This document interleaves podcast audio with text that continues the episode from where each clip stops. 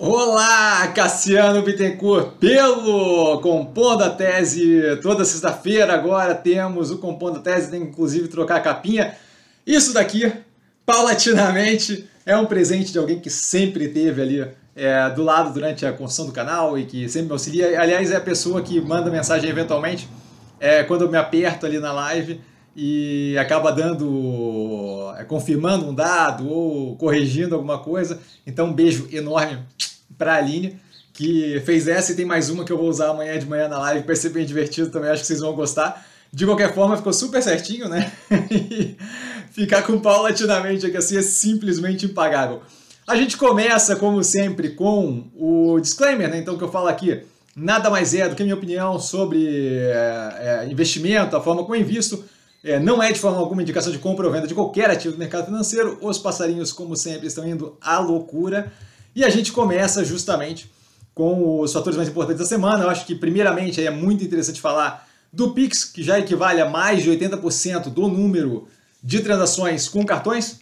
Tá? Então, assim, acho que é, vai muito naquele direcionamento que a gente comenta eventualmente numa live ou outra, inclusive da perda de espaço de adquirente, dado que é, essa, essa abertura de operações que tem ali é, uma facilidade maior, menos atrito no processo de transferência de, de, de, de fluxo monetário, né, de transferência de dinheiro, pagamento de conta e por aí vai, e que não cobra ali um delta nesse processo, devem ir cada vez mais é, num direcionamento de domínio, e aí o Pix equivalendo a mais de 80% do número de transações com o cartão mostra justamente esse crescimento e cada vez mais a tomada de uma proporção consideravelmente maior, não estou dizendo que vai substituir do dia para a noite, mas que é um andamento bem positivo.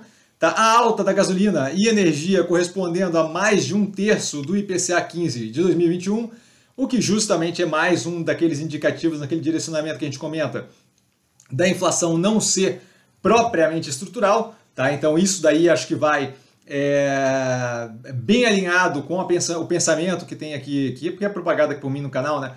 de que a gente tem uma inflação que é pontual, relevante, referente a, a, várias questões pontuais e não propriamente algo estrutural que se retroalimenta. Tá? Então acho que é mais uma notícia interessante. Lembrando sempre as notícias todas na descrição do vídeo. Tá? O risco de internação com Omicron, 40% menor do que a Delta, diz o estudo. O estudo, se não me engano, foi do Imperial College tá? de Londres. É, mais do que isso, a gente tem outras informações aí com relação à Delta e cada uma delas sempre levando aquele direcionamento de um risco menos tenso do que a gente imaginava quando começou a pandemia. Tá? Dados é, e estudos da África do Sul sugerem a história positiva sobre a gravidade da Omicron. Aparentemente, na África do Sul atingiu-se ali um pico e começou a arrefecer a pandemia de forma bem agressiva e bem rápida, a contaminação, mas da mesma forma parece que está tendo um arrefecimento é, de forma bem rápida também, então é, é algo para se observar, mas não deixam de ser é, vários pontos de informação que trazem para a gente informações que acabam sendo positivas no médio e longo prazo. Tá? O crédito imobiliário, contrário a tudo que se fala, crescendo novamente com uma alta de 26,8% versus o mesmo novembro do ano de 2020. Pô, Cassiano, mas e o mês anterior? O mês anterior um crescimento de 2,3%, ou seja, continua crescendo mesmo versus períodos que a gente teve aí de mais aquecimento. Então, assim, não, não, não vejo, continuo sem ver o sentido de falar de setor imobiliário como se fosse algo que estivesse arrefecendo, porque o dólar X, ou porque o, o juros X, o juros Y.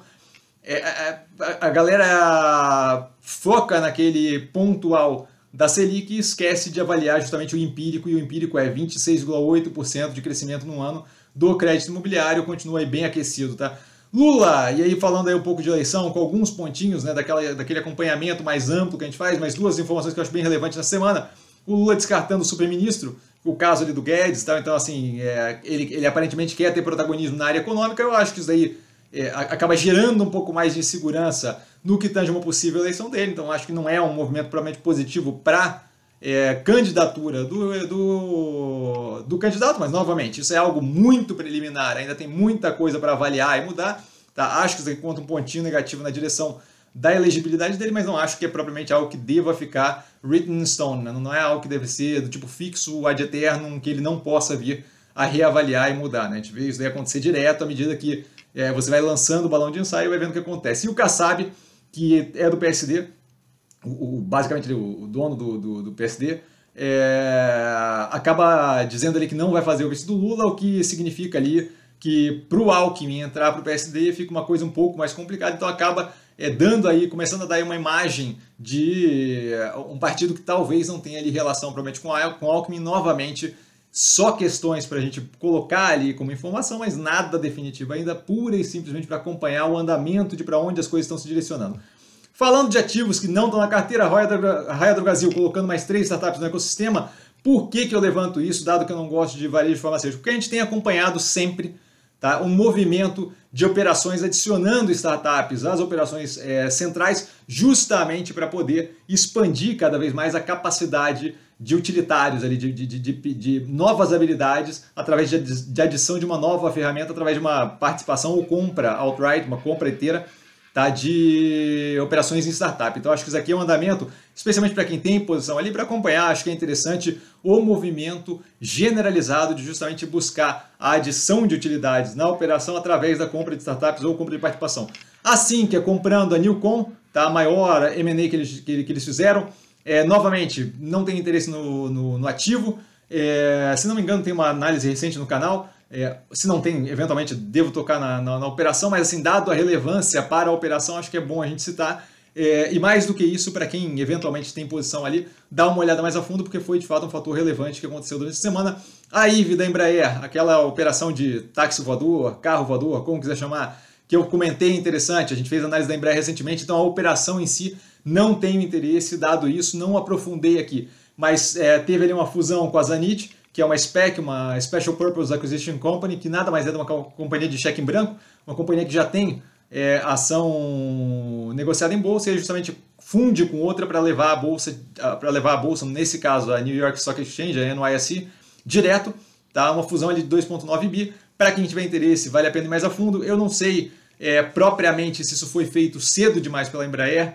é, talvez devesse ter desenvolvido mais aí, viu ou não, mas acho que é algo para aprofundar, para quem tiver interesse no ativo, não é o meu caso. Tá? Alpargatas despencando após a aquisição da participação da Rothes, eu dei uma olhada na marca, a marca, o, o a questão ali de conteúdo da marca, da, da, da dos, dos, dos mocassins, dos sapatos, assim, de forma bem, é, é, meio relax e orgânica, assim, achei bem interessante, achei bem casado com a, a operação da Alpargatas, acho que é uma boa expansão. A questão toda ali que pegou, deixa eu botar paulatinamente aqui para frente, a questão ali toda que pegou foi justamente é, o, o, fato de talvez ter pago demais pela operação. Tá? Daí não sei o quanto o analista tem capacidade de avaliar isso e de fato indicar para a direita ou para a esquerda, dado que uh, foi, foi, foi, uma informação ainda muito preliminar que saiu com pouca com pouco aprofundamento ali do, do, do, do que de fato tem a operação, acho que talvez, talvez, é, seja meio cedo para sair dizendo se foi positivo ou não a compra, é, sem conseguir propriamente projetar o, o que isso aqui vai adicionar na operação da Pagatas. No que tange o conteúdo de moda ali da Rothes, eu acho que foi bem alinhado com a, a Pagatas, é uma chance deles de adicionarem ali novos tipos de calçados, é, possivelmente uma coisa ou outra de investimento, mas, mas especialmente calçados, que são alinhados com Havaianas. Acho que para a marca, para o conjunto de produtos que eles têm, foi muito, muito casado. Diferente, por exemplo, da Austin, que eu achava assim, é, é descasado no que tange é, faixa de preço e tipo de operação, tamanho e por aí vai. Tá? Acho que nesse caso aqui é bem alinhado. A Login, com o conselho decidido favoravelmente aquela oferta pública de ações proposta pela MSI, que é uma grande operação de logística marítima global. A gente tinha comentado isso, se não me engano, no Compondo da Tese passado e durante live.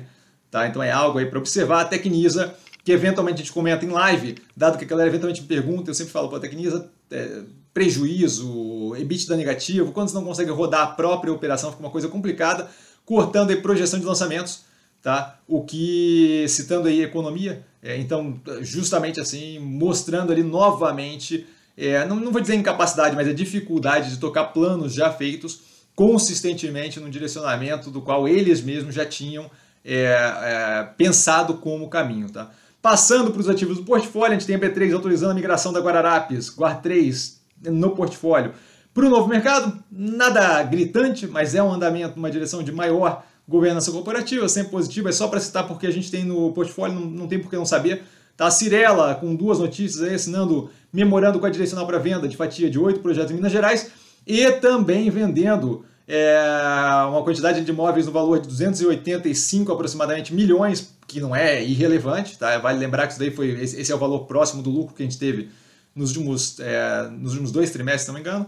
Tá? É, e imóveis para HBR Realty, que é uma que faz gestão ali de propriedades, e aí é bem específica, eventualmente devo avaliar, por enquanto ainda não cheguei nela, mas movimentos positivos, é, de, especialmente dependendo de onde é que vem, né? se vem de estoque pronto, isso daí muito interessante, tá? que é uma redução que eu acho interessante para não, não não ficar ali perdendo o valor de novidade é, em estoque pronto, travado ali sem a venda. Então a gente vai justamente ver, à medida que tiver mais informações sobre isso, deve sair no quarto trimestre, na liberação de resultado do quarto trimestre, divulgação, né? Do quarto trimestre de 2021. Acho que é um movimento interessante, justamente visando ali dar mais liquidez, é, liberando caixa para poder justamente construir coisa nova, ir para cima. Aí o plano estratégico deles a gente tem que ver à medida que o tempo passa. A Minerva, concluindo a formação de joint venture com a Amiris, muito positivo. A gente viu a compra da participação da Amiris tempos atrás. É, agora, finalmente, ele dando um pouco mais de, de, de estrutura para a capacidade de produção de proteína através de fermentação. A Minerva, com certeza, vai cuidar justamente da parte comercial, logística e por aí vai. Quem vai cuidar da parte científica de fermentação é, de proteína é justamente a Amiris. E eu acho que é muito interessante começar a entrar através aí de proteínas é, alternativas que possam justamente diversificar esse portfólio e eventualmente talvez substituir em grande parte a proteína animal de fato com criação de gado e por aí vai por uma sequência de questões. É, primeiro ineficiência da produção de, de carne através de gado que alimenta e cuida por uma cacetada de tempo e consome uma água animal e por aí vai tá é, e por outras questões também de sustentabilidade do planeta, por aí vai. Acho que é um movimento muito positivo, isso aqui deve render bastante frutos à medida que o tempo vai passando. Eles devem ter o próximo produto, se não me engano, para o começo de 2022 já. Tá? Então é algo bem assim próximo. É aqui, ó, já está a expectativa para ter questões é, prontas para ser comercializadas já no ano de 2022, não no começo, mas em 2022. Então é algo próximo que a gente deve ver acontecer muito, muito, muito nos próximos períodos aqui. Tá? Tinha mais uma ali com relação. Ah, não, é isso aqui mesmo.